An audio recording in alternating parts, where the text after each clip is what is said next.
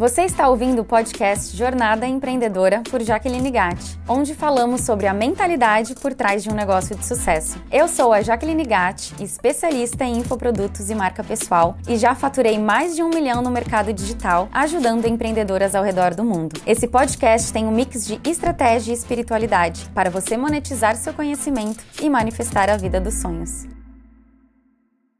Hoje temos uma convidada super especial que vai compartilhar os bastidores dos sete dígitos do negócio dela. Ela é sócia do Marcelo e do Lucas. Eu conheci eles em 2019, lá na, no evento da Hotmart, o Fire. E depois, logo assim em seguida, também conheci ela e tudo mais. Eu admiro essa mulher profundamente.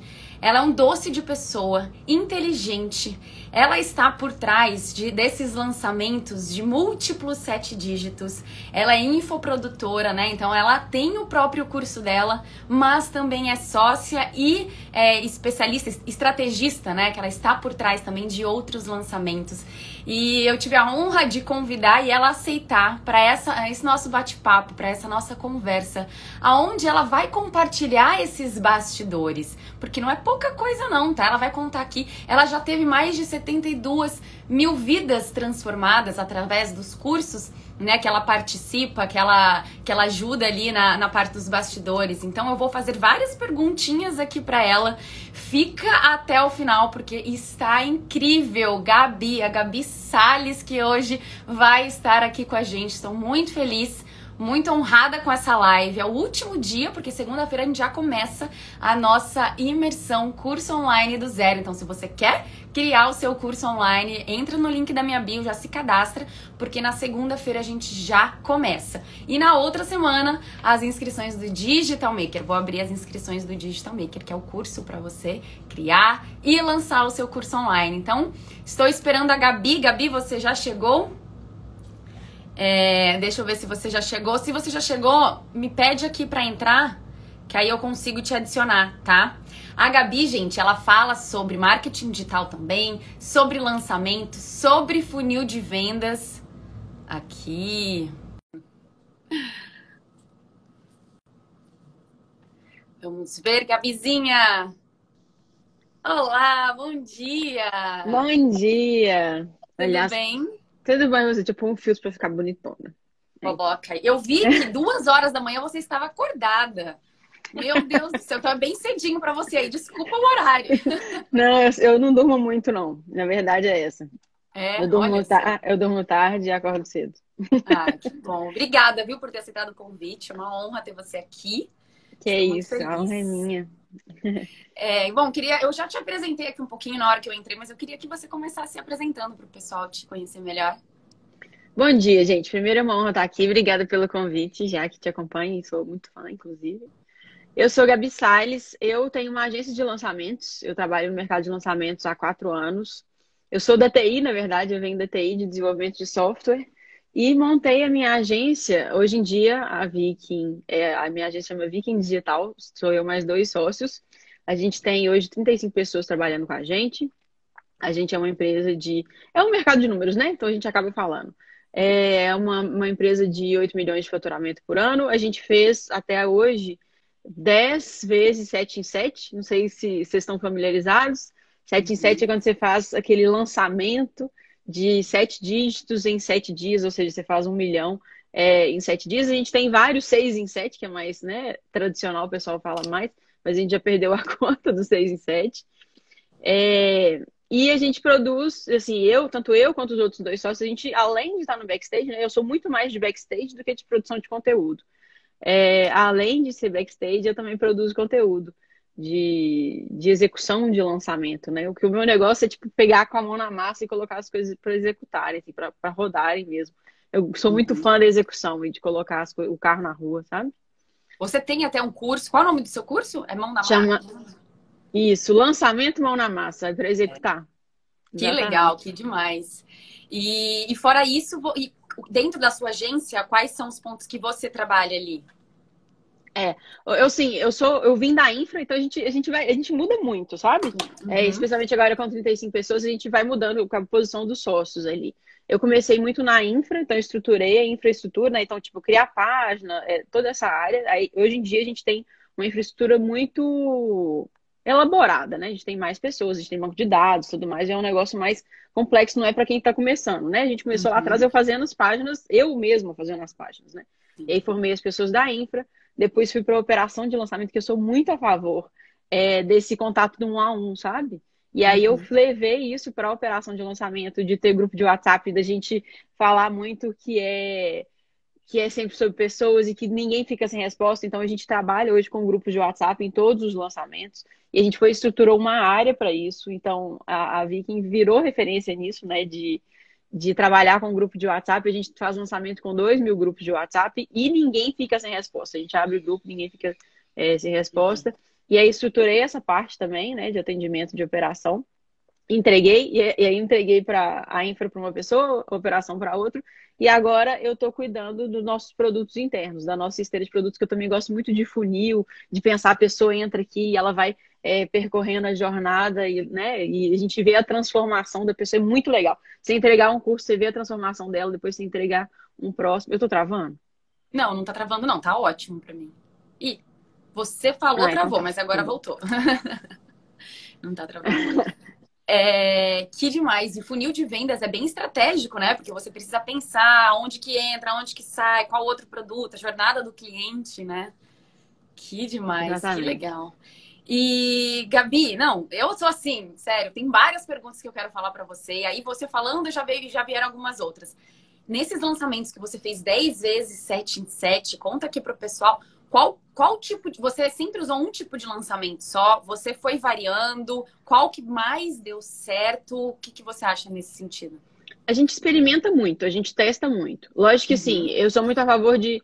Eu fiz um tipo de lançamento, vou repetir e vou, né? Porque eu vejo a uhum. galera começando e falando assim, eu vou pegar todas as estratégias de lançamento que os grandes players fizeram, vou fazer um, né, um, um mexido e colocar em prática e tal. Eu sou muito a favor de você escolher uma, uma estratégia de lançamento, escolher um mentor e colocar aquilo em prática, executar de início ao fim, by the book ali, né? O arroz com feijão. E aí depois, aí repete, repete, repete, vai tendo resultado, masterizando aquele, aquele, aquele formato de lançamento. E aí testa uma coisa, né? Tipo assim, eu quero, agora eu quero testar. A gente fez muito tempo interno, clássico. Eu, depois de eu testar muito, agora eu quero testar o clássico com o grupo de WhatsApp. Colocamos o grupo de WhatsApp. Beleza, funcionou ou não funcionou? até para você conseguir, né? Então, assim, eu, hoje em dia, depois de quatro anos de execução de, de, lançamento, eu já nem sei mais quantos lançamentos a gente fez. É, a gente, se for somar todos os lançamentos, a gente fez 75 mil vendas, então já dá para você ter uma ideia do quanto que a gente, que a gente já executou. É, a gente testou vários, então, tipo assim, eu comecei, o primeiro tipo de lançamento que eu fiz foi o interno, foi o mais tradicional. Eu falei, vou pegar o uhum. clássico, o tradicional. Fizemos, beleza. Funcionou. E o semente, você chegou a fazer? Eu nunca fiz, eu fiz semente uma vez. E é. hoje em dia a gente não faz mais semente. A gente uhum. faz um, um, tipo de lançamento que é o desafio, que a gente usa ele com características de semente. Ah, então, Gabi, eu que estou começando, eu devo fazer isso. É, é, muito complicado de eu falar assim, você deve fazer isso. Mas assim, eu hoje em dia, quando eu preciso testar alguma oferta, por que, que eu uso o desafio, tá? E é isso eu fui aprendendo com o tempo, depois de repetir, errar e tal.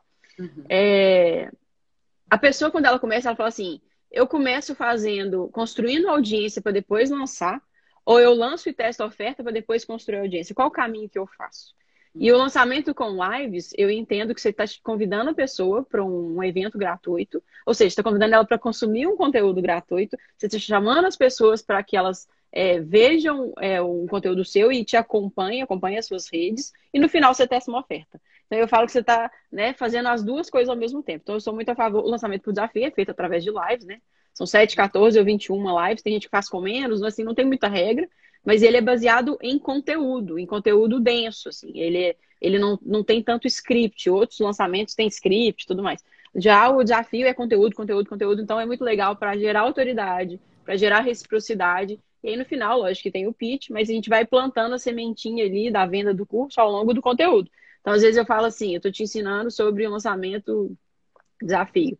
Aí fala, olha, aqui eu vou te ensinar, você vai ter clareza aqui nessa aula de como que é que você vai fazer, por exemplo, a parte de captação do lançamento por desafio. Se você quiser aprofundar e saber as outras fases do lançamento, tem isso dentro do curso. Tipo assim, plantei a sementinha. Não uhum. precisa ficar fazendo, né, pitch. Aí chega lá no fim, as pessoas automaticamente vão começar a me perguntar: que curso é esse? O que, que tem lá dentro? Quando que, é que você vai abrir vaga? Tá aberto ou não tá? Então, inclusive, para o expert que, que não é. O expert que eu falo, o professor, né, que dá aula, né, o, o uhum.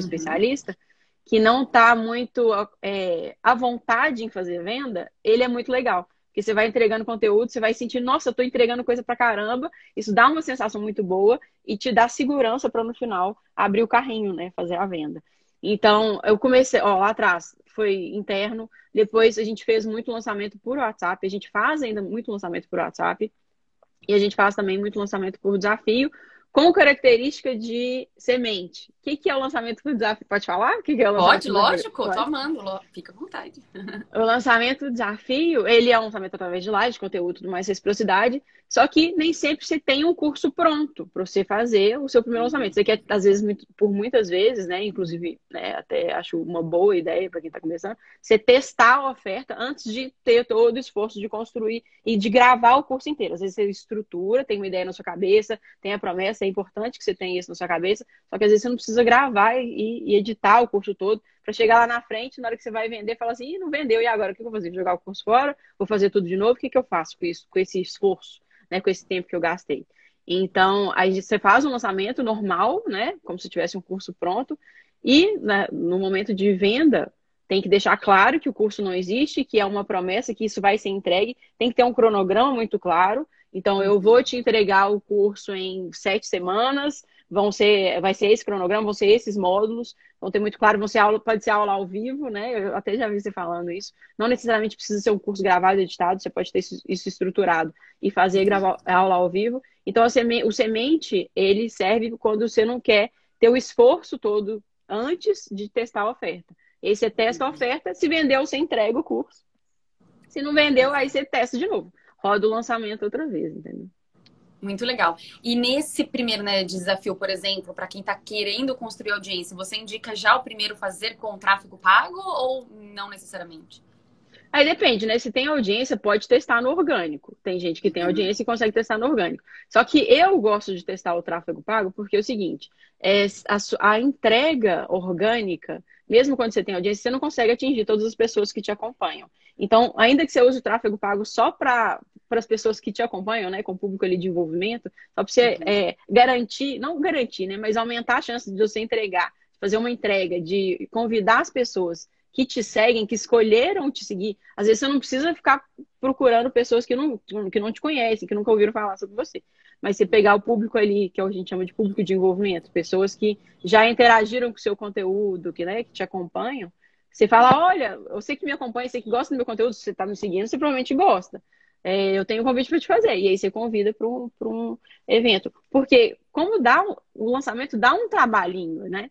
Então, você, você vai ter o mesmo trabalho fazendo com tráfego pago e fazendo no tráfego orgânico. Já que vai ter o trabalho, por que não, é, não chamar mais pessoas, entendeu? Então, Sim. eu sou a favor do tráfego pago. Legal. É, sem dúvida. A única coisa que, para quem está começando, começando, a meu ver, é para mim é né, o outro mundo ali o tráfego pago. Então, mas mesmo assim, você já vai precisar fazer tudo aquilo, né? Pode ser e-mail, pode ser WhatsApp, é criar conteúdo.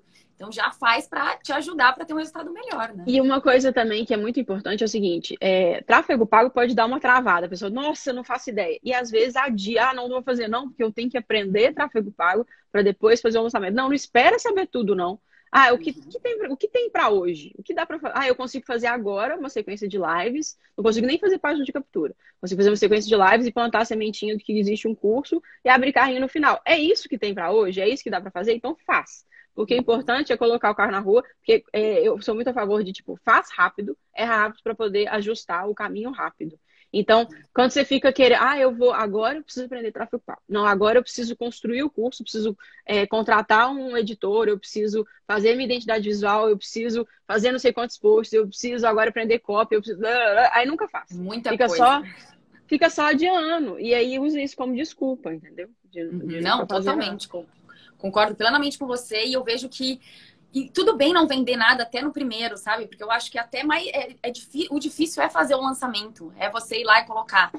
Você acha que se vender um, validou o curso? Ou precisa vender pelo menos 10 ali? Que que Depende acha? do volume de inscritos, né? Eu faço uma taxa de conversão. Quantas pessoas se interessaram pelo meu evento gratuito e quantas pessoas compraram? Para mim, se deu 1%. As pessoas que se interessaram, falaram, olha, eu quero assistir seu evento. É, e, e, vão lá nas lives, né? Então, tem duas formas de calcular a taxa de conversão. A partir das pessoas que assistiram o conteúdo e compraram, e a partir das pessoas que se inscreveram e compraram. É, então, assim, é, para a validação básica, para a primeira validação, eu considero quantas pessoas se inscreveram e compraram. Se passou de 1%, beleza. Tem, provavelmente tem, não, provavelmente não. Está validado para mim. E lógico que tem que trabalhar, não foi uma conversão incrível, mas está uhum. validado. Então, é, se se inscreveram 100 pessoas, uma pessoa comprou, é, é, assim, é, é um universo meio é, ruim, né, de, de trabalhar, porque uma pessoa comprou, você não sabe, se quatro pessoas tiverem é, inscrito e uma pessoa comprou, se 200 e uma pessoa comprou, é meio, é uma taxa meio ruim. Quanto mais uhum. inscritos, melhor para você poder ter essa validação, mas eu faço em cima do percentual. Perfeito, maravilhoso. E só antes de eu falar, fazer umas outras perguntas, eu queria que você falasse para as pessoas aqui, porque pra, na minha audiência, a maioria das pessoas são especialistas, são aquelas pessoas que querem criar seu curso, produtoras mesmo. Mas existe o outro mundo também, né, do estrategista e tudo mais. Como você está nos dois lados, explica para as pessoas essa diferença porque às vezes ela nem tem equipe, mas pode ser que ela tenha essa uma pessoa para ajudar, ou então ela vai fazer tudo mesmo, sabe? Fala um pouquinho só sobre isso, que eu acho que é interessante. É legal. É, é, até legal contar um pouquinho da história, de como que é que eu virei backstage, né? Para poder. Porque foi um negócio que não foi assim, eu não sabia, não me falaram, olha, vocês têm essas opções de atuar no marketing tal. Você pode ser coprodutora, né? Que é o que eu faço hoje, as agências de lançamento, você pode ser expert. Eu sabia que tinha um mundão digital que as pessoas produziam conteúdo e eu sabia que eu queria estar nesse negócio. É, e aí eu comecei lá atrás produzindo conteúdo. Eu tive blog de casamento, eu tive Instagram de artesanato, eu tive e-book de amamentação, eu tive um tanto de coisa enquanto especialista. É, só que, assim, eu, eu não tinha, né, não tinha equipe também, e eu mesmo, eu ficava me boicotando, ai, será que eu vou, será que eu não vou, será que eu vou, será que eu não vou? Será que eu não vou? E aí, que, como que foi a minha chave de virada? E aí, né, cada um tem a sua, como que foi a minha? É, eu arrumei uma colega de, da minha mãe de igreja que ensinava crochê. E aí ela queria produzir conteúdo na internet, ela queria ensinar, ela, ela já ensinava crochê para as amigas em casa. E ela queria né, fazer vídeos e tudo mais, e ela estava perdida. E eu falei assim, tá, beleza.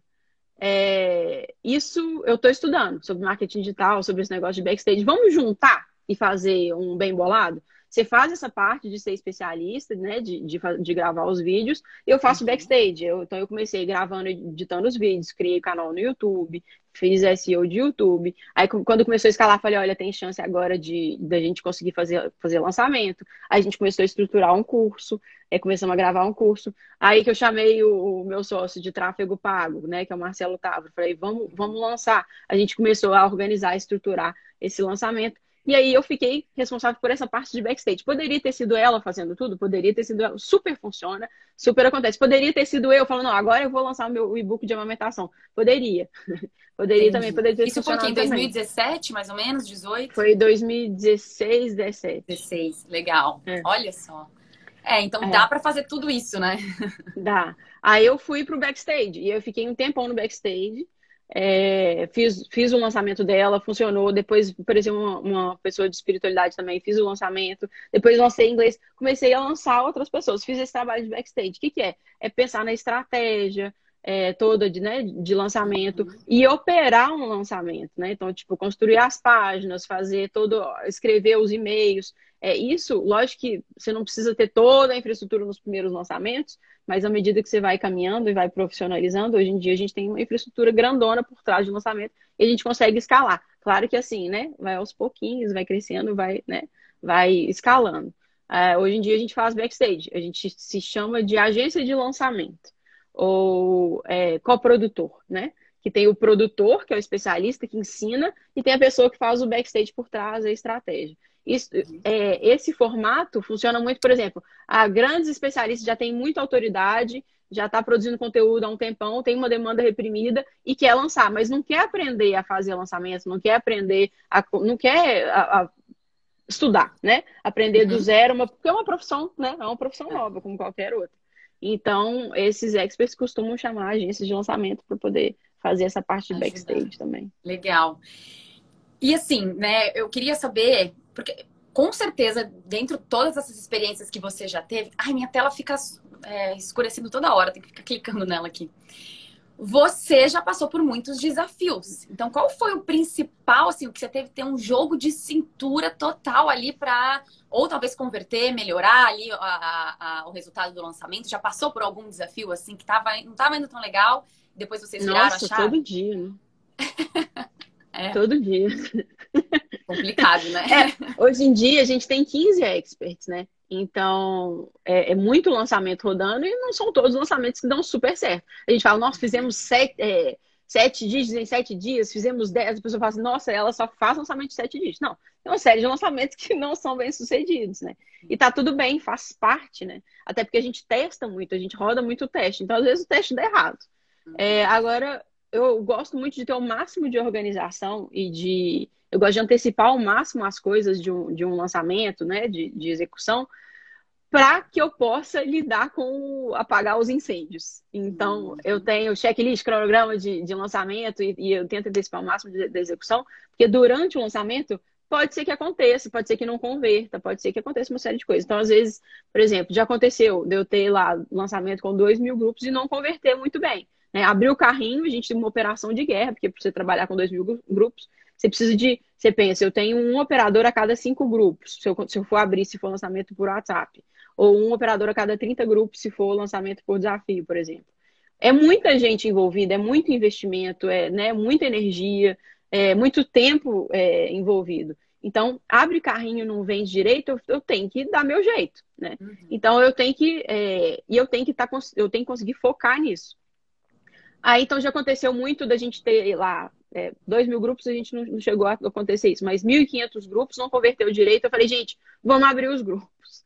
E aí você pensa, abrir 1.500 grupos, responder esses grupos todos. E a gente senta com a galera, fala, ó, nós a gente precisa, vamos escalonar. Como é que a gente vai fazer para organizar isso? Vamos organizar os chips, vamos ver se é possível de abrir, vamos pegar as pessoas que estão operando os grupos, vamos fazer escala de horário. Então, é, o, o, negócio é, tipo, não, não desesperar e pensar o uhum. que, que eu uhum. posso fazer para fazer com que isso converta. E a gente já conseguiu fazer o lançamento virar muito em cima disso. No, no de entender, o primeiro, entender o que, por que, que é que deu errado. Então, ter esse olhar atento, né? Porque, tipo, abrir o carrinho não, não converteu. Por quê? O que aconteceu? Vamos abrir grupo para escutar as pessoas. Porque so, é, são especialistas, são pessoas... Né? Exatamente. São pessoas produzindo conteúdo para as outras pessoas, para entregar a transformação para outras pessoas. Então, se não converteu, é porque a gente não não atendeu as expectativas da pessoa do lado de lá ou não gerou desejo na pessoa que está do lado de lá. Então, o que, que eu preciso fazer? Eu preciso escutar, né?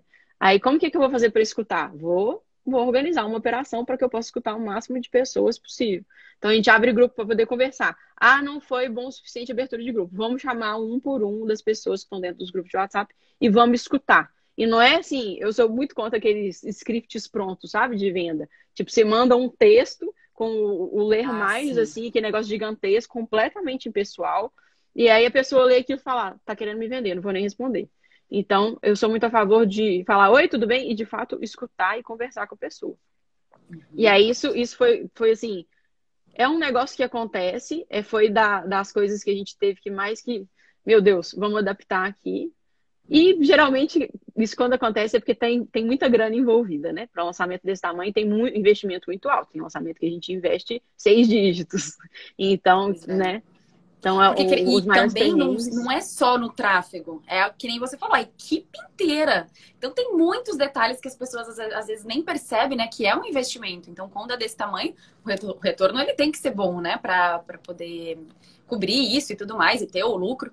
E eu imagino, então, o trabalho que deu tudo isso. E aí você ouvindo, entende e consegue adaptar, consegue criar algo ali. Então tá. Então vamos fazer, sei lá, talvez uma live quebrando essas objeções, né? Talvez seria mais ou menos dessa forma.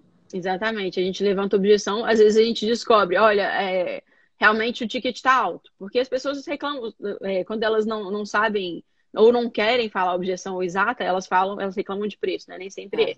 Só que a gente pode chegar à conclusão, às vezes pelos números, que ah, a taxa de, a taxa de cancelamento está muito alta, as pessoas não estão não conseguindo comprar, porque de fato não estão tendo limite no cartão, por exemplo. Ou está tendo muito boleto, que também é um, um, número né, que a gente analisa. Se tem percentual de boleto muito alto, pode ser que as pessoas não estão tendo limite. Parcelamento, se as pessoas estão dividindo muito de 12 vezes, é porque provavelmente está caro. É, então, assim, se a maioria, né?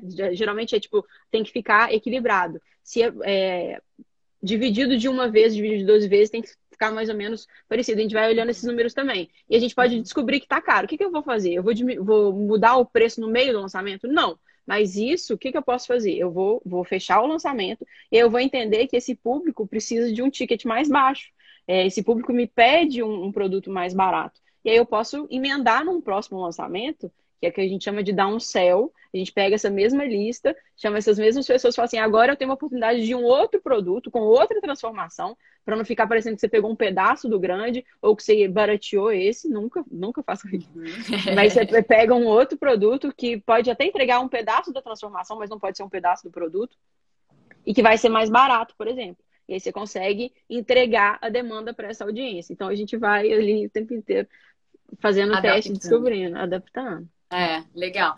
E, e se você for falar assim para as pessoas que estão assistindo, para mim o que é mais é que é difícil, mais importante, porque é um conjunto de tudo, tudo, tudo, mas que pode dar uma conversão melhor. Você acha que é a copy, por exemplo, ou o relacionamento no WhatsApp? É difícil escolher um, né? Mas. É muito difícil. É muito difícil. Assim, eu, é, eu acho, eu tô vendo cada vez mais como é que a conexão faz muita diferença. A conexão. Uhum. Então, o expert produzir conteúdo, o expert é, se conectar com a audiência do lado de lá e ele ter clareza do que, que ele fala, qual que é a voz dele, ele se posicionar ali, isso eu tô vendo que é, é, tá mudando o jogo, porque antigamente, né, quando a gente começou lá atrás, em 2017, né, 2018, é, que tinha, né, era mato, né, o que acontecia? A pessoa não produzia conteúdo nenhum, não fazia nada, e aí a gente fazia um lançamento e dava certo. E dava certo. Hoje em dia, a gente precisa que o expert esteja presente. A gente precisa que a pessoa esteja ali presente na, em contato com a audiência, entenda e conheça a audiência e esteja disposto ali a produzir, a produzir conteúdo, a colocar né, a carinha e trazer personalidade, porque personalidade faz muita diferença para a produção de conteúdo. Não é só, ah, eu ensino, eu vejo muita gente assim, ah, eu tô vendo que tem tanta gente ensinando crochê, eu não vou ensinar crochê. É você que vai ensinar crochê, né? Pode ter milhões de pessoas, não tem você ensinando crochê é você, né? Ser completamente diferente, ser único, né? Completamente diferente das outras pessoas. Então, como que é que você pode trazer a sua personalidade é, para a superfície? O que, que, que te diferencia das outras pessoas? É com isso que as pessoas vão se conectar. Então, é muito engraçado porque você pergunta para uma pessoa de backstage: o que é que faz diferença no lançamento? É cópia, é tráfego, é infraestrutura? Isso tudo faz diferença, isso tudo é importante, né? A infraestrutura que garante que as coisas sejam executadas, uma boa copy é legal, apesar de que uma boa copy ela é importante, só que se tem conexão com a audiência, se tem demanda reprimida, se o expert sabe se posicionar legal, nem necessariamente precisa de uma copy genial, de um argumento que vai fazer a pessoa mudar de ideia, entendeu? E o tráfego? Se a pessoa ela está se posicionando legal e ela tem uma entrega orgânica interessante e ela é uma especialista que se conecta com a audiência, faz no orgânico, entendeu? Lógico uhum. que você uhum. precisa de um mínimo de infraestrutura ali, é, só que muitas vezes, ah, eu não consigo, para mim fazer infraestrutura é complicado. Eu quero fazer tudo no WhatsApp. Beleza, isso funciona também, desde que você esteja ali produzindo conteúdo. Então, essa conexão com a audiência é engraçado, mas é, isso faz toda a diferença. Não, com certeza. Porque, querendo ou não, é, é né, por, é o diferencial que você falou, é a marca pessoal ali. Se já que tem, tem três pessoas falando lá de crochê, de artesanato, enfim, por que, que ela vai te escolher? Então não adianta só a copy, não adianta só a página de vendas mais linda do mundo, o e-mail que ela recebeu, não adianta. Vai ser ali a conexão, concordo plenamente com você. E isso, as pessoas às vezes falham, às vezes ficam ali com quem, principalmente quem está começando, com vergonha de fazer a live, com vergonha de aparecer nos stories. E, gente, e aí eu quero entrar por uma parte da mentalidade, Gabi. Porque é muito diferente as pessoas que fazem cinco dígitos, das que fazem seis dígitos, das que fazem sete dígitos. A mentalidade dela, né? E, e, muita gente aqui ainda nem começou. Então tá ainda com a mentalidade é natural, porque você precisa daquela experiência e tudo mais. Mas assim, você observando, porque você é, né, consegue ali, tá, tá, tá ao redor de várias pessoas que já fizeram os sete dígitos, né? Principalmente o produtor ali. E você também, porque você passou ali desde os 2016, 17, 18 para agora, a sua mentalidade mudou demais. E eu queria que você passasse isso para as pessoas. O que, que é importante ter essa mudança de pensamento? De antes para agora, para conseguir atingir, por exemplo, até os seis dígitos, né? Nem vamos chegar aí nos sete dígitos. Mas o que, que você acha que a pessoa precisa mudar agora?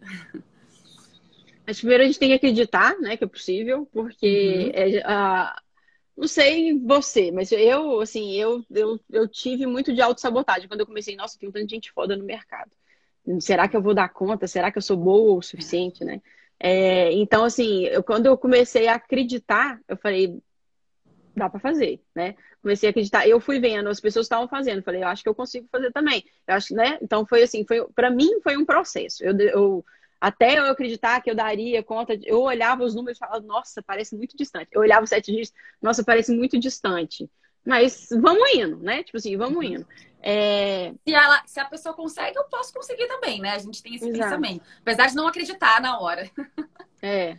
Então, acho que acreditar faz muita diferença. Uhum. É, e entender que é um processo. Então, tipo assim, eu vou chegar lá, confiar no processo, eu vou chegar lá, é, passinho a passinho.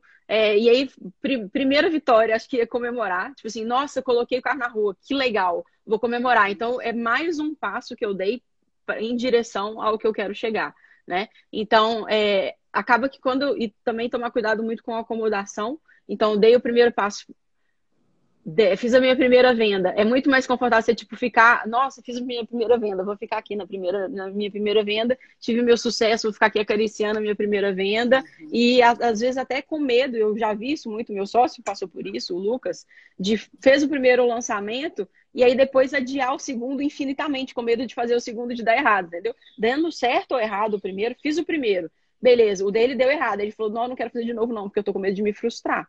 Então, é, às vezes tem gente que faz, dá certo e fica adiando. Ah, eu vou adiar mais uns seis meses, porque ah, o primeiro deu bom. Vai que eu faço o segundo e não dá, entendeu?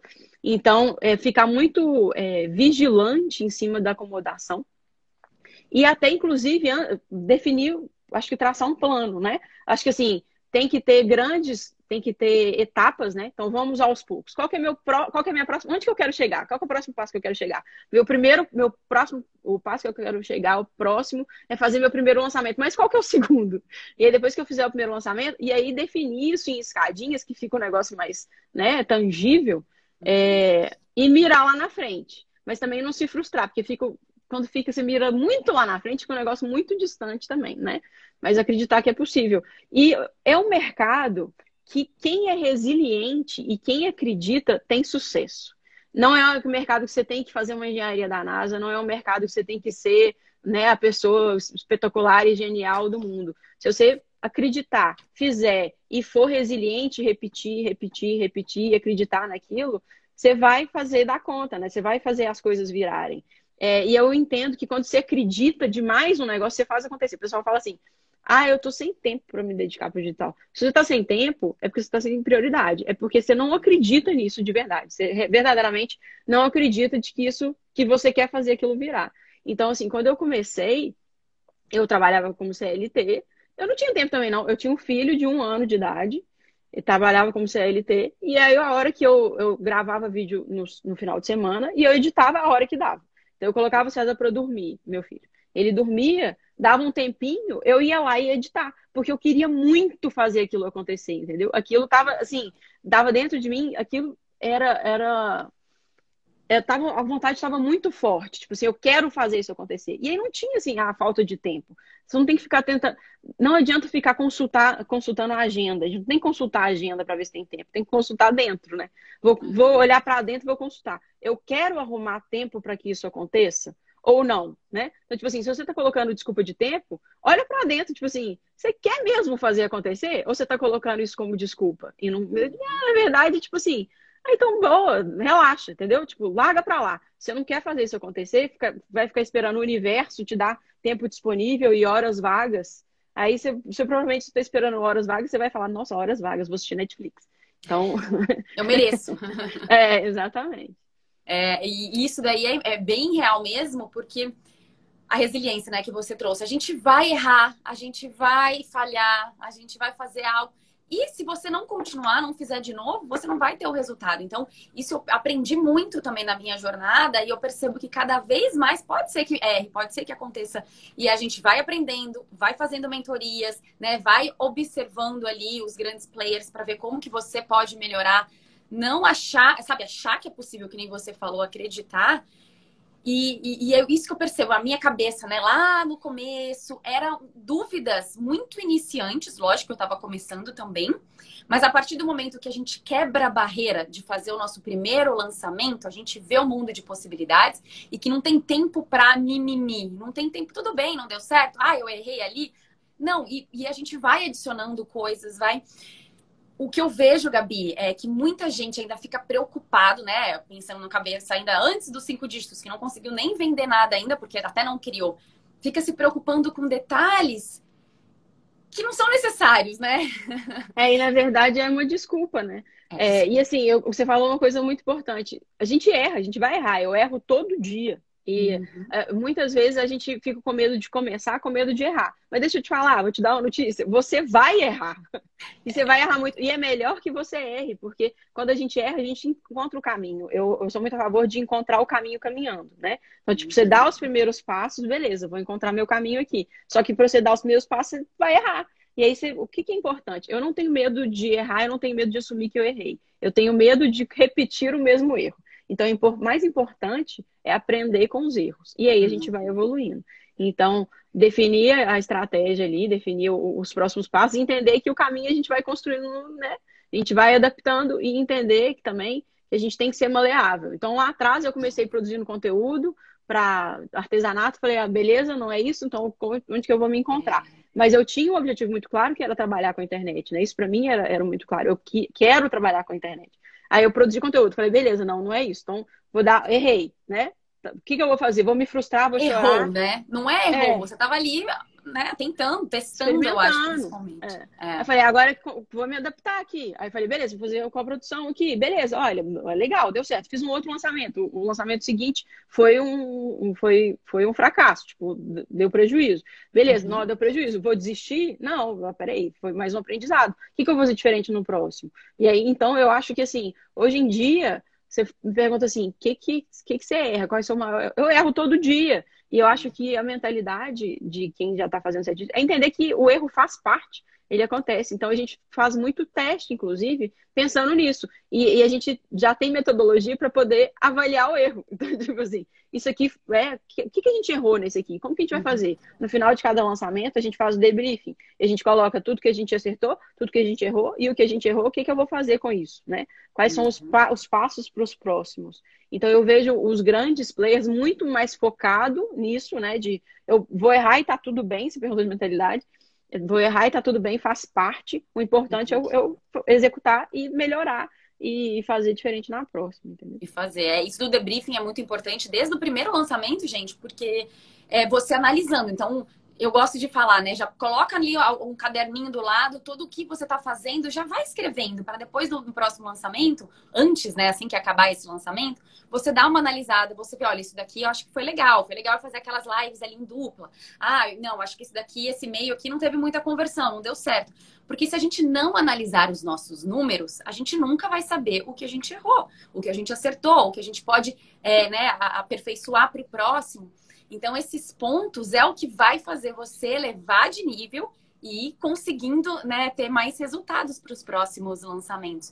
E eu vejo, eu vejo que, que esse é um dos pontos que mais me trouxe resultado. Que antes eu não fazia debriefing nenhum. Eu só entrava e fazia o lançamento. Aí depois, ah, o que, que eu acho que eu vou fazer agora? Ah, eu vou testar isso daqui agora. E deixava tudo muito solto, porque é natural, né? A gente não tem um conhecimento ali. Então, essa parte também é importante do, do debriefing. Eu acho importantíssimo. Que bom que você trouxe aqui. Legal. Inclusive, afastar o ego da, da análise de, de erro também, né? É, não ficar só um negócio, tipo, eu acho que foi porque eu sou melhor nisso. É tipo assim, analisa friamente as informações. Especialmente é. quando a gente é especialista, tipo, já teve lançamento meu, eu falei assim, é, eu não fui bem nisso aqui. E, assim, como que, eu vou fazer para melhorar no próximo? É, analisar friamente, ali é um desafio. É um desafio. E outra coisa também, até em relação ao produto, né? O meu primeiro produto do Digital Maker, por exemplo, antes o nome era outro, era como criar um curso online. Então eu até falo, era um nome muito simples, mas era o que eu tinha no momento. O curso que eu fiz também foi a primeira vez que eu tinha criado um curso. Ele também, hoje eu vejo e falo, meu Deus, mas ajudou as pessoas, mas hoje eu já fiz um novo curso, já regravei ele inteiro, então tem muito mais confiança na venda. A gente tem que começar, lógico, colocando toda a qualidade, todo o nosso conhecimento e saber que a gente pode regravar o curso de novo quando a gente vai melhorando. E não ter, sabe, aquela, ai, não, esse é o meu filhinho. Não é seu filhinho, ele pode ser seu filhinho, mas você pode melhorar ele assim que é. você vai ganhando maturidade, ganhando experiência, né? Ele não precisa nascer perfeito, né? A gente pode ir melhorando. Eu falo, inclusive, eu vejo muita gente na dúvida de qual nicho que eu escolho. Qual nicho que eu escolho? Deixa eu te falar, você não vai casar com o nicho, não. Escolhe qual que tá mais fácil de você fazer agora. Começa por ele, executa, vai indo. Ah, não, não, não deu, vou adaptar aqui. Então, assim, nasce com o que dá, o que, que dá para fazer agora, inclusive, entendeu? O que, que dá para fazer agora? Dá o primeiro passo. É, é, o curso, o nome que eu tenho na minha cabeça é agora. Eu vou ficar esperando fazer brainstorm de melhorar o, o, nome do curso, não sei o que lá, para depois. Não, faz, faz aí desse jeito, rápido. é o que tem para hoje. É, faz rápido, erra rápido e arruma, depois ajusta e vai melhorando. E, e, essa, esse, e quando a gente percebe que a gente caminhou e, nossa, lá atrás eu estava muito errada e agora eu tô certa. Isso é muito legal, só que você só percebe isso depois que você já caminhou. Então eu vejo, até hoje ainda sou, ainda sou ruim de vídeo. Mas quando eu vejo meus vídeos lá atrás, eu gravava falando, nossa, que vergonha alheia. Agora, se você não tem vergonha alheia dos seus primeiros vídeos, é porque você tá errado. Você demorou. Tá errado. Não sei quem fala isso. Se você não tem vergonha alheia dos seus primeiros vídeos, é porque você demorou de tempo demais para começar. Tem é, um, isso é muito bom, começou tarde. É. Eu concordo muito. Nossa, eu vejo os meus vídeos no YouTube, eu falo, meu Deus, como que eu coloquei isso daqui? Mas se eu não tivesse colocado, se eu não sabe, se eu não tivesse feito, até hoje eu acho que eu também que eu preciso melhorar e vou melhorando a cada dia, né? Porque esse é realmente o intuito. E eu outro dia assisti um vídeo seu que você fala, é, que você estava falando, acho que até de um lançamento seu, que você fala do como escalar, né? É, o que, que você precisa mudar para você poder escalar um negócio. Vamos dizer que o pessoal aqui já começou o seu curso. O que, que você indicaria para as pessoas observarem realmente para ser, tá, agora eu preciso escalar. O que, que são os pontos importantes para observar? A escala fica parecendo que é um bicho de sete cabeças. As pessoas falam, nossa, escala é um negócio muito, muito estranho, muito distante, né? Na verdade, é o que, que é escala? É quando você, você faz uma coisa, deu certo a primeira vez, fiz, vou repetir, deu certo, beleza, vou repetir, deu certo, ok, tá na hora de escalar. Então, você está fazendo a mesma coisa algumas vezes. O que, que eu vou fazer para escalar isso aqui agora? Vou fazer completamente diferente? Vou inventar já. Não, você vai repetir de novo. Só que você vai conseguir, você, vai, você precisa levar mais pessoas para poder para ir arrumar a estrutura para você conseguir escalar isso que você já fez várias vezes e você já masterizou. Então, primeiro, para escala, tem que masterizar. Faz, faz, faz, repete. Beleza, masterizei o processo, estou confiante para escalar. Aí você precisa de levar mais pessoas para escalar e preparar a estrutura para isso. Então, eu preciso de mais alunos, vou preparar a estrutura para receber mais alunos, vou organizar isso. Eu preciso de mais pessoas no meu CPL. Como que eu vou fazer isso? Eu vou levar mais gente para assistir meu CPL. Como que eu, que, eu, que eu vou fazer com que mais gente me veja? Pode ser que provavelmente no tráfego pago fica mais simples de, de escalar, assim. Uhum. Pode ser que seja fazendo parceria com outras pessoas, outras pessoas que têm é, autoridade também. Estão fazendo uma sequência de lives juntos, que já que está fazendo, também é uma forma de atingir mais pessoas sem necessariamente fazer tráfego pago. Uhum. Então, você chama outras pessoas de fora. Claro que assim, é, vai, vai ter gente, você vai atingir que não te acompanha, ou não te segue, ou não te conhece, mas você chama as pessoas também para te conhecerem. Então, a escala não é, não é um bicho de sete cabeças, sabe? É uhum. mais um passo num negócio que você já está repetindo e já está fazendo. É, você vai só chamar mais pessoas para essa escala e vai preparar a estrutura para receber essas pessoas, uhum. entendeu? É, vai dar um ajuste. E você acha que tem diferença, por exemplo, para um negócio sete dígitos? Opa, escureceu de novo. Você ter um único produto ou ter sempre ali um downsell para poder alcançar aquelas pessoas que não entraram no seu produto principal? Ou então, não, também ainda ter mentoria ou ter pelo menos três produtos? Qual é a sua visão, assim? É claro que, sim, quanto mais produto tem, você consegue diversificar, consegue atingir mais pessoas e tal. Os sete dígitos, ele é muito, ele acontece, assim, a gente fez sete dígitos na jardinagem com ticket baixo, né? É, até um produto só. Com um produto só. Ah. É, só que é o seguinte, lógico que sim, você consegue aumentar o seu faturamento global. Agora, sete dígitos a gente fala de um lançamento, né? Então, é uhum. a venda de um produto específico. É muito mais fácil fazer sete dígitos com produto de ticket alto, né? Você vai vender um produto de ticket alto, você consegue fazer. O jardinagem a gente fez com produto de ticket baixo, só que é um negócio meio fora da curva, assim. Uhum. Não é um negócio fácil de, de repetir, não. Não tem muita gente no mercado que faz sete dígitos com, com ticket baixo. Então, é, é, legal ter uma esteira de produtos, ter produto de entrada, ter produto de, de downsell, ter produto de order bump, né? Que é o que vende junto, é aquele, uhum. você compra o tênis e leva a meia, né? No, uhum. no nosso é tipo assim, você comprou o curso, vai, leva o e-book por mais, sei lá, 20 reais. Lógico que é muito legal, só que eu não acho que deva ser a primeira preocupação. É, eu sou muito a favor de ter vários produtos, de ter esteira, de ter estratégia, né? A pessoa entra aqui, depois ela, ela, resolve essa dor com esse produto, depois o próximo passo eu resolvo. Eu sou muito a favor disso, só que eu, eu, eu tenho muito medo até de recomendar isso para quem está começando, porque eu vejo as pessoas falando assim: nossa, eu vou começar, montei sete produtos. É, Não, pelo amor de Deus! Faz o primeiro, entendeu? Tipo, você pode até ter na cabeça sete produtos. Eu quero no futuro ter sete produtos, mas escolhe um para começar e masteriza esse né? Repete e faz e assim faz bastante resultado com esse um produto e aí depois pensa nos outros. É, então, inclusive é, é, muito comum quem está começando e eu acho que pode ser um bom caminho começar pelo produto ticket mais alto, não um produto que você vai deixar ele muito caro, porque é diferente precificação e, e posicionamento do ticket.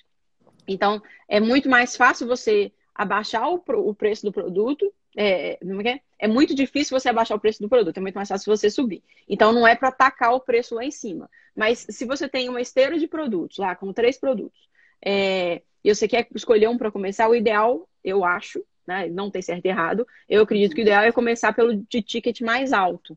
Porque você, né? Você também? Ótimo. que bom,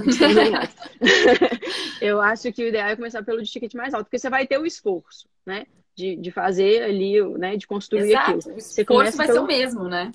Isso, aí começa pelo ticket mais, ba... mais alto, ainda que você não consiga pegar todas as pessoas, não consiga converter todas as pessoas, e aí depois masterizei esse aqui, vou fazer o ticket mais baixo, aí você faz ali um downsell, ou faz um outro lançamento em outro momento, com outra promessa, né? É que não vai, um não pode competir com o outro, não pode ficar dúvida de qual é a promessa de transformação de um e de outro. É, então, legal, legal demais. Eu no de jardinagem a gente trabalhou muito é, o esquema de teia de produtos. A gente tinha, sei lá, cinco produtos, quatro. E você ficou Ah, voltou. Travei, né? Meu alarme, meu é meu alarme. Ah. Meu alarme de acordar. Tá aqui toda hora, tenho que ficar Oh, meu Deus. É, é. o mas a gente trabalhou muito com o esquema de teia de produtos. Então, tipo assim, a gente tinha lá produtos de, de suculenta, de orquídea, de horta, de muda. E aí eu vendi um produto, a pessoa comprava um, é, ali mesmo naquele, naquele carrinho aberto, eu já oferecia os outros. A pessoa comprava primeiro na página de obrigado, que a gente fala, já oferecia é, em sequência todos os outros. É, funciona isso muito bem, mas muito em função do perfil da especialista que gostava, ela adora ficar construindo o curso. É, e já estava validado. Pois é, isso que eu ia falar, ela já tinha, então ela já tinha construído esses outros cinco, seis produtos, né? Não foi é. algo que construiu todos de uma vez, que também isso é um detalhe que as pessoas. E a gente né? só fez essa teia de produtos também, depois de um tempo é, repetindo mesmo, a gente fez um produto só por um longo tempo.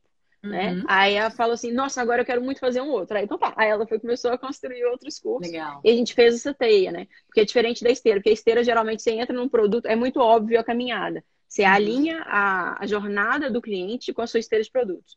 Então, eu tenho a sua persona. Ela entra com uma dor aqui, aí você vai entregar a transformação e aí, geralmente, essa transformação que você entrega, ela gera uma nova dor. Então, você vai alinhando ali a jornada do cliente com a sua esteira de produtos. Você tem vários produtos ali para a jornada desse seu cliente à medida que ele vai caminhando. diferentes, né? Pode ser. Eu gosto Isso. até de escada de valor do que esteira. Mas tem gente que usa a esteira porque o valor também são os mesmos. Né? É, mas geralmente a esteira também eu trabalho com, com escada de, de ticket também.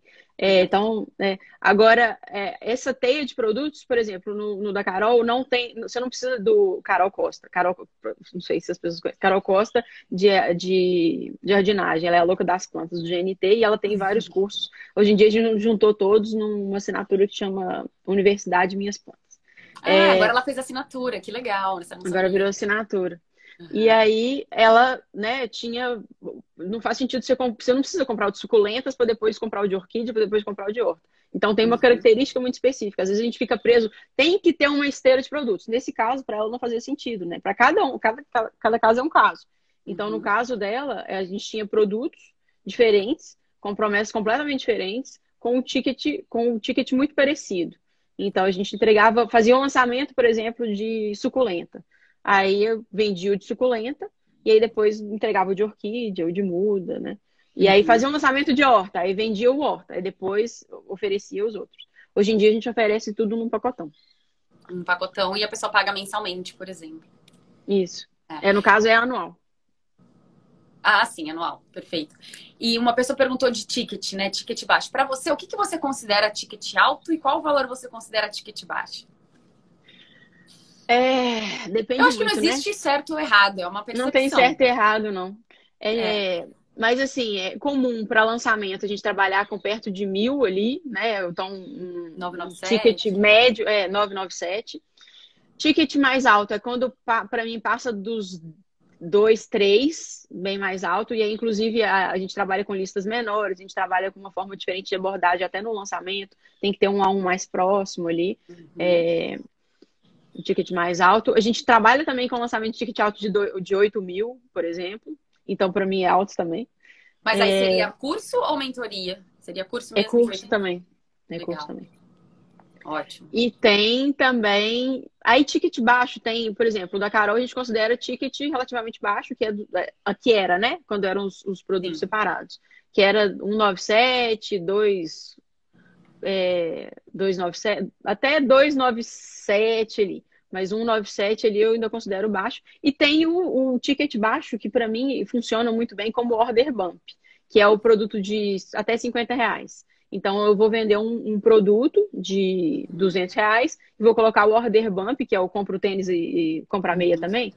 É, eu gosto de colocar ali um produto de até uns 50 reais, 40 ali, reais, uhum. que, é, uhum. que é, aquilo aumenta pra caramba.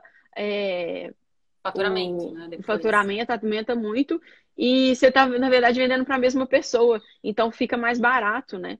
Uhum. É, você reduz o, o CAC ali. É, eu já e fiz isso, mas não com um ticket tão, tão, tão mais baixo assim, né? Por exemplo, o meu curso, vai, na época ele era 997 e eu coloquei o outro curso de 197 ali junto, porque ele era 397. Eu pus, e teve bastante conversão, então, mas o legal era a diferença, né? A diferença do primeiro. Exato com o de baixo. Então, às vezes, não precisa ser só o valor de 200 com 50. A gente pode também crescer esses números. É. E é teste, gente. Não adianta. Você vai fazer, você vai testar ali no, no, no primeiro lançamento. Eu nem recomendo colocar o Other Bump ali. Testa só ele sozinho. É, né? até porque é, é mais coisa para você focar, né? Outro produto. Outra... Exato. Mas aí, como a gente está falando também daí do lançamento de sete dígitos, eu acho bem interessante depois que você fez, como a Gabi falou. Faz ali várias vezes, então tá, vamos testar, já que você já tem um outro produto. Gabi, qual a diferença quando você coloca para as pessoas, né, é, terem. O que, que, é melhor? Eu colocar no order bump ou eu fazer um downsell depois que eu fechar esse lançamento? Como, como que você analisa qual opção você vai usar? É, ainda até pegando nessa, nesse esquema de, de escala, né? Ah, eu quero aumentar o faturamento e tudo mais. É só, vamos listar aqui as possibilidades para a gente Boa. poder ver o quando que é que eu coloco tem algumas possibilidades, né? É, tem o order bump, então você está vendendo um produto, você vende outro junto, order bump. Tem o upsell, né? E aí, inclusive, upsell é, no marketing digital de lançamento de infoprodutos, a gente usa um pouco errado o termo. É, upsell seria quando você compra um produto e aí compra um mais caro em seguida. É, nos no... Estados Unidos é assim, né? Aqui no Brasil Isso. Qual que é a diferença? Não sei. A gente usa Upsell para qualquer outro produto que a gente vende depois. Então, tipo assim, ah. eu vendi um produto de 500 reais, eu vender em seguida, numa página de obrigado, outro produto de 500 reais, a gente considera Upsell. Seria cross-selling, né? Só que no é. nosso mercado eu nunca nem ouvi ninguém falar cross-selling. Então, a gente segue falando Upsell. É. Pode ser ticket mais alto, ticket mais baixo, é o que a gente vende em seguida. É, tem o upsell, tem o downsell também são os mais, as estratégias mais E o downsell é o depois que fecha o lançamento. E o upsell é onde coloca na página de obrigado, é isso? Seria isso? O upsell na página de obrigado. O downsell, na verdade, é quando a gente oferece, a pessoa não comprou e eu vou oferecer um outro produto para tá. Então, pode ser que seja dentro do próprio lançamento. Tem algumas formas de fazer downsell. Pode ser assim, eu comprei um produto, eu não comprei um produto, e aí eu, eu vou oferecer para a pessoa logo em seguida, já que você não comprou esse, eu tenho esse aqui que talvez pode ser uma boa para você. Ou então eu posso oferecer o produto, fechei o lançamento, a pessoa não comprou, aí eu vou fazer um novo lançamento, uma nova estratégia de, uma nova estratégia de venda para um downsell, uma estratégia de downsell. A gente faz muito isso com o meteórico, né, que é o lançamento por WhatsApp.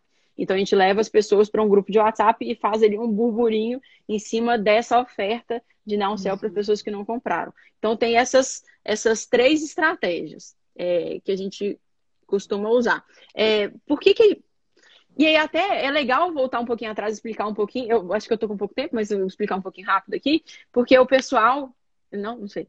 Não, eu, eu tô bem aqui, tô amando a nossa então, tá. conversa, tá. mas se você tiver horário, aí a gente Não, não, não tô não, tô não. Vou deixar assim falando.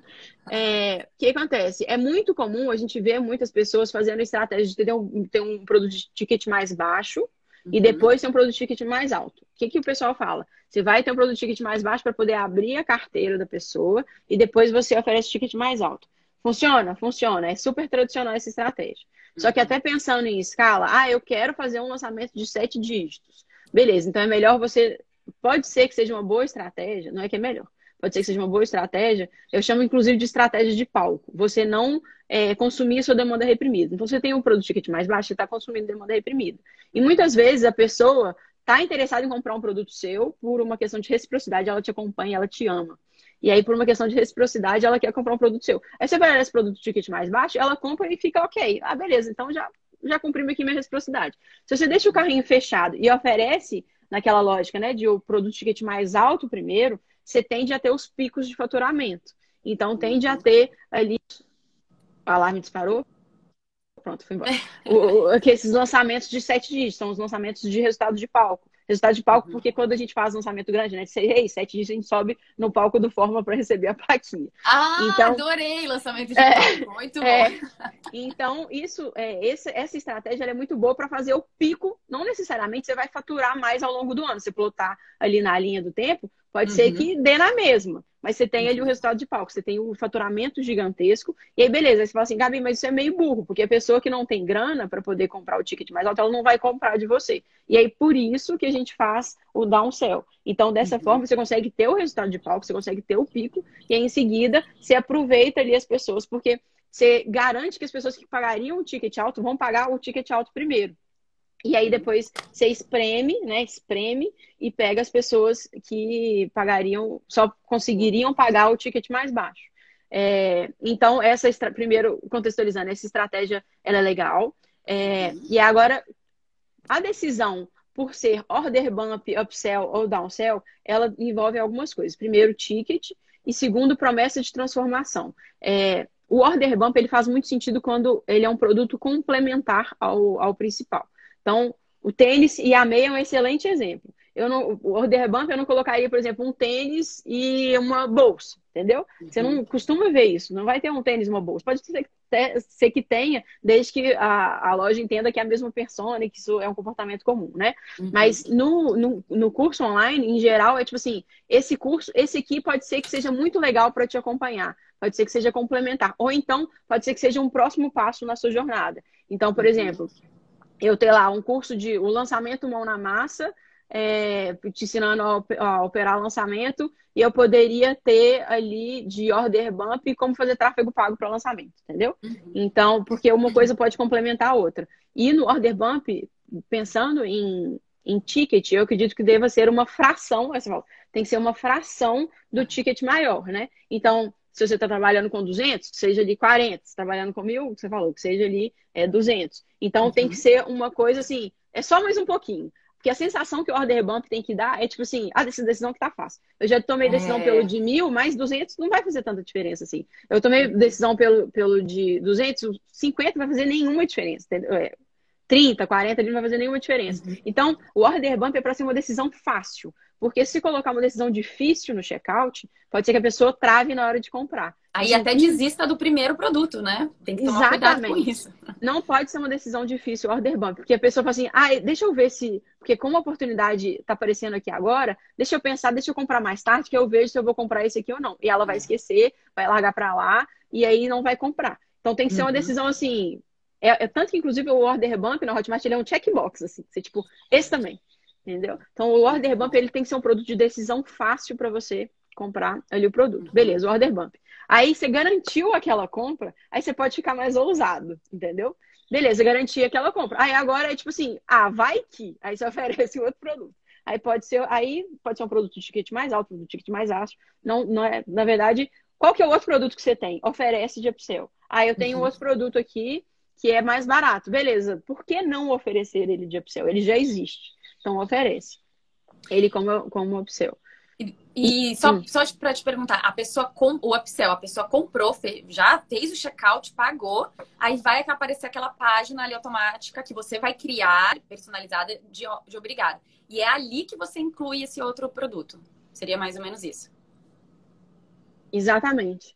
É, exatamente. Ele tem como você fazer um funil na Hotmart, né? Você cria uma página, como se fosse uma página de venda mesmo. Inclusive, uhum. eu gosto muito da copy. É, Tipo, não, não sai ainda, eu tenho uma oportunidade única para você agora, que é o que a gente chama de one-time offer. É, então, tipo assim, ela vai aparecer uma vez para você, a, a, oportunidade agora, e é importante que isso esteja bem claro na página, né? Então, tipo assim, se você fechar essa página, acabou a oportunidade. E one click buy, porque você compra com um clique, né? É, porque já é o checkout gente... dali, então.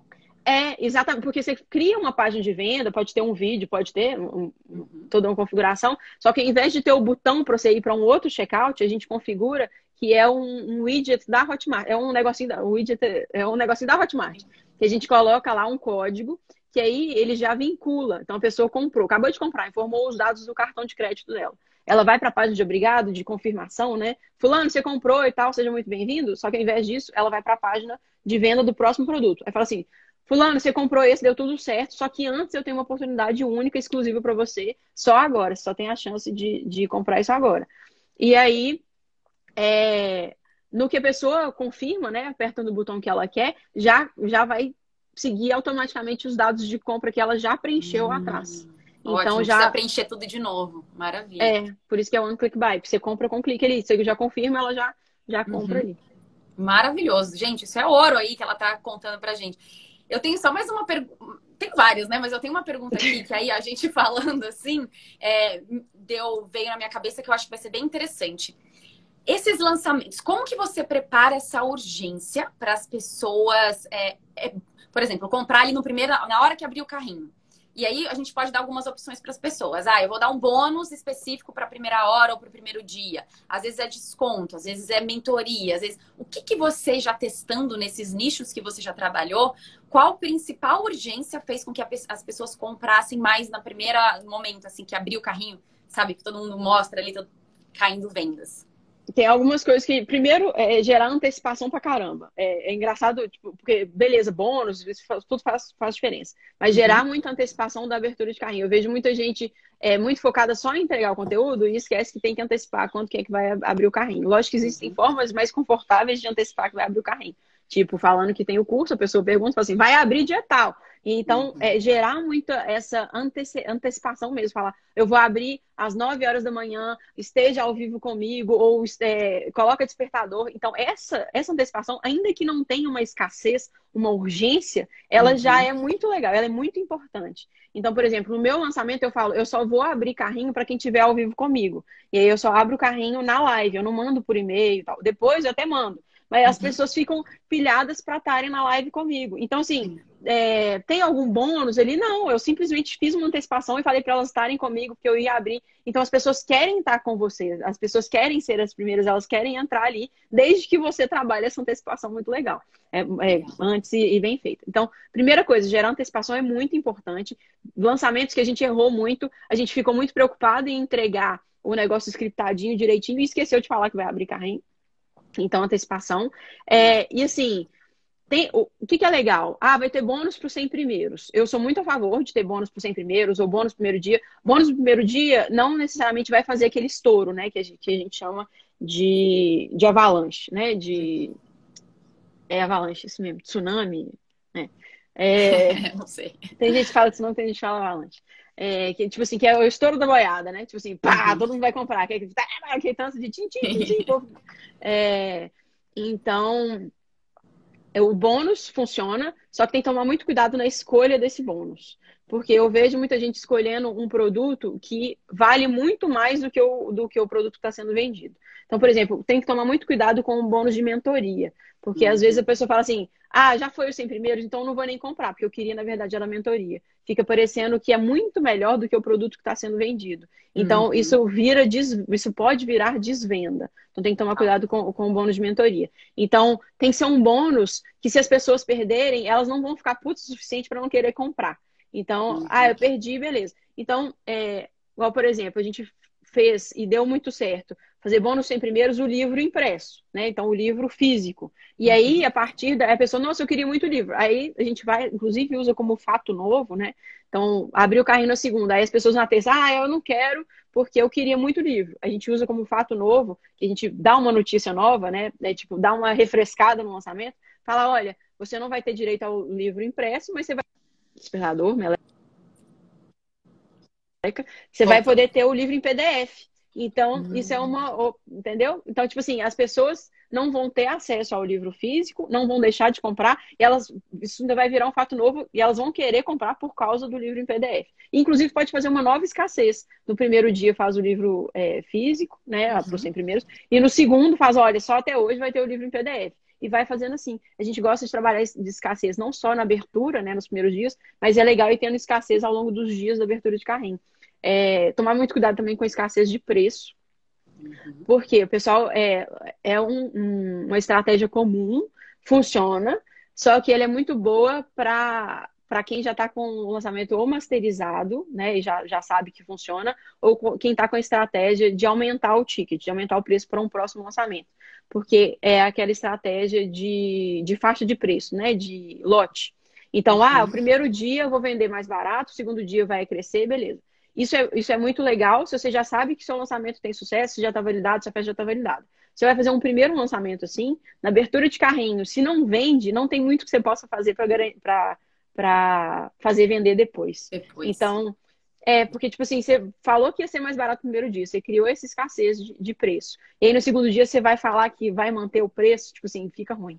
Entendeu? Uhum. Então, para os primeiros lançamentos, eu não gosto de fazer essa escassez de preço. Só depois, lá para frente, ou então, ah, meu eu analisei, vendi, deu super certo, vendi várias vezes, repeti, masterizei o processo, tem vários alunos, percebi pelos números que meu ticket está baixo, que, ou que aceita ticket mais alto. Ele aceita um aumento de ticket. Então, nesse vai ser o lançamento que eu vou abrir no primeiro dia com ticket normal, e a partir do segundo eu vou aumentar para o ticket que vai ser. E aí faz uhum. essa transição do lançamento para um próximo lançamento com essa escala. E aí, inclusive, você está avisando para a audiência que se ela não comprar agora, no próximo vai estar tá mais caro. E você já prepara os ânimos de que o no próximo vai ser mais caro. Então, funciona também. É... Agora, eu respondi o, o esquema de Respondeu no primeiro dia? Então... Uhum. Não, é, antecipação é, o, é, não tem jeito, tem que ser o mais o principal, porque mesmo assim, dependente se você faz do preço, se você faz bônus tal, se não gerar essa antecipação, fica menor mesmo a venda, e eu, é, eu acho que esse é um dos principais pontos. E aí a, a criatividade é ilimitada do que você pode oferecer, talvez, ali na primeira hora ou no primeiro dia, né? Que nem você é. falou do livro, pode ser físico, como pode ser alguma outra coisa. Aí por isso que eu queria entender desses lançamentos que você fez, o que, que mais deu certo, assim, bem legal, bem legal. É, o que mais deu certo foi o livro. O livro, as pessoas gostam muito de livro físico, né? Só que não uhum. dá pra gente mandar livro físico para todo mundo. Então Sim. o livro faz muito. E outra, outra que a gente já fez também é participação no sorteio. Então, olha, a gente tem esses prêmios, esse também funciona muito bem. A gente tem esses prêmios aqui, é, tem, e aí geralmente coisas físicas, então camisa, uhum. é, livro, sei lá, planner, é, a gente teve também. E aí são esses prêmios, e aí os, os, as pessoas que comprarem no primeiro dia É, e pagarem, isso também é muito legal para as pessoas pagarem o boleto no primeiro dia. Porque o que acontece? Para participar, o sorteio geralmente a gente faz na sexta. Para eu conseguir uhum. ter, tirar a listagem na quinta para fazer o sorteio na sexta, a pessoa tem que ter pago no primeiro dia para poder dar tempo. Porque o, o, tempo de compensação do boleto é a pessoa tem dois dias para pagar e ainda tem mais três dias de compensação. Se ela não uhum. pagar no primeiro dia, muitas vezes não dá tempo de eu ter a listagem de quem pagou. Então, isso, como, é, inclusive, para aumentar a conversão de boleto, é legal. Então, é, você consegue ter escassez né, do, do primeiro dia, a urgência, né? E peraí, que travou. Fala de novo. É, é, no primeiro dia, é, você consegue ter escassez e a urgência do primeiro dia e falando do, do, do, do sorteio, e você ainda consegue aumentar a sua taxa de conversão de boleto. Com isso, fazendo um sorteio na sexta-feira, por exemplo, para quem já entrou. Então, para ter essa, essa estouro da boiada na, na, na, no dia da abertura de carrinho é ter alguma escassez ou urgência de bônus, de prêmio, de alguma coisa, só tomar cuidado com, com mentoria, que é o caminho mais. Eu vejo muita gente. Ah, eu vou dar mentoria. Todo mundo. Eu, todo, o pessoal. É o que tem ali disponível, né? é que tem mais fácil para entregar, que eu consigo entregar. Vou dar uma mentoria de uma hora. Não, velho, mentoria de uma hora sua provavelmente vai ser mais caro do que o curso. As pessoas vão querer. E se elas perderem, elas vão ficar muito chateadas. Você tem que tomar cuidado. É, não, isso é bem legal. E também só tem que tomar cuidado que, dependendo do ticket também do seu, do seu curso, para você não entrar no prejuízo de entregar algo físico, porque querendo ou não, Gabi, é um custo do produto e é o custo do frete, né? O envio também. Trabalho, isso. né? Porque a gente é. também tem que analisar o, o, faturamento, né? O investimento, o lucro e tudo mais. Eu amei essa ideia, é, já fiz até com o meu Ritual Box, eu fiz isso também, que eu tenho é, os meus cards lá de Mindset Empreendedor. E uhum. acho super, super válido. Foi bem legal fazer essa estratégia. Mas só também tomar cuidado. Eu acho que assim, para tudo, tomar cuidado com a mentoria, porque realmente a pessoa pode ficar chateada depois. Mas é teste, gente. Eu acho que tem que fazer, você tem que testar e ver ali o que funciona. Eu achei muito, muito bom. É, e esses brindes físicos, limitar a quantidade, não só o dia, né? Porque se limitar, ah, vai ser pro primeiro dia. Você não sabe quantas vendas vem, você, vai, você sabe nem se vai ter estoque para distribuir. É verdade. E, e, é trabalhoso, né? Frete e tal, postar as coisas é um negócio trabalhoso. Então, eh, se você faz, não, vai ser para os 100 primeiros, eu consigo postar 100 para o Brasil inteiro, beleza. E é, inclusive, às vezes, colocar em letras miúdas lá, que é só para quem mora no Brasil. Nossa, eu ia falar isso agora, porque eu tenho uma audiência bastante que mora fora. E aí eu já fui ver o valor do produto, do frete, era o valor mais até do valor do produto. Então você tem que colocar esse asterisco, porque senão, é. por exemplo, eu vendo ele com frete grátis para o Brasil, porque eu fui, analisar, uhum. fui lá no, nos Correios ver e é muito. Aí fica, né, o valor do produto, então não vale a pena. Mas, Gabi, você normalmente abre carrinho que dia da semana? Depende da estratégia de lançamento. É, a estratégia de lançamento do clássico, né, que é, o, que é o interno, a gente trabalha com, entregando conteúdo segunda, quarta e sexta. O, a reprise é muito forte no final de semana, então a gente bate muito na reprise. Então tem um e-mail que eu adoro é, de lançamento clássico que eu falo assim: é a melhor série pra você maratonar no final de semana. É, então a gente uhum. manda, bate muito no reprise, bate muito na reprise, e aí abre carrinho na segunda. É, então eu não deixo as pessoas esfriarem. Então a gente bate muito na reprise falando assim, agora tá na melhor hora para você poder compartilhar com as pessoas, porque já estão todas as, todas as aulas disponíveis. Então agora é a melhor hora para você assistir maratonar, porque estão todas as aulas disponíveis. Então eu consigo manter as pessoas quentes no final de, quentes no final de semana e abrir na segunda-feira. Agora, fora isso, no lançamento por desafio, eu nem sempre gosto, eu não costumo gostar de abrir na segunda, porque as pessoas costumam esfriar no final de semana. Aí depende muito do especialista e da audiência, tem que analisar muito as métricas do, do especialista. A Carol Costa é uma expert que a gente, porque eu falo isso, as pessoas questionam, mas a Carol abre segunda. A Carol, ela, ela, ela gosta de abrir segunda e ela não esfria a audiência no final de semana, pelo contrário. Então, nesse caso específico, a gente abre o desafio na segunda-feira. Fora isso, quando a gente não tem dados suficientes, quando a gente não tem métrica suficiente, uhum. eu gosto de é, ter a segunda-feira para reaquecer a audiência e abrir carrinho a partir de terça, terça ou quarta.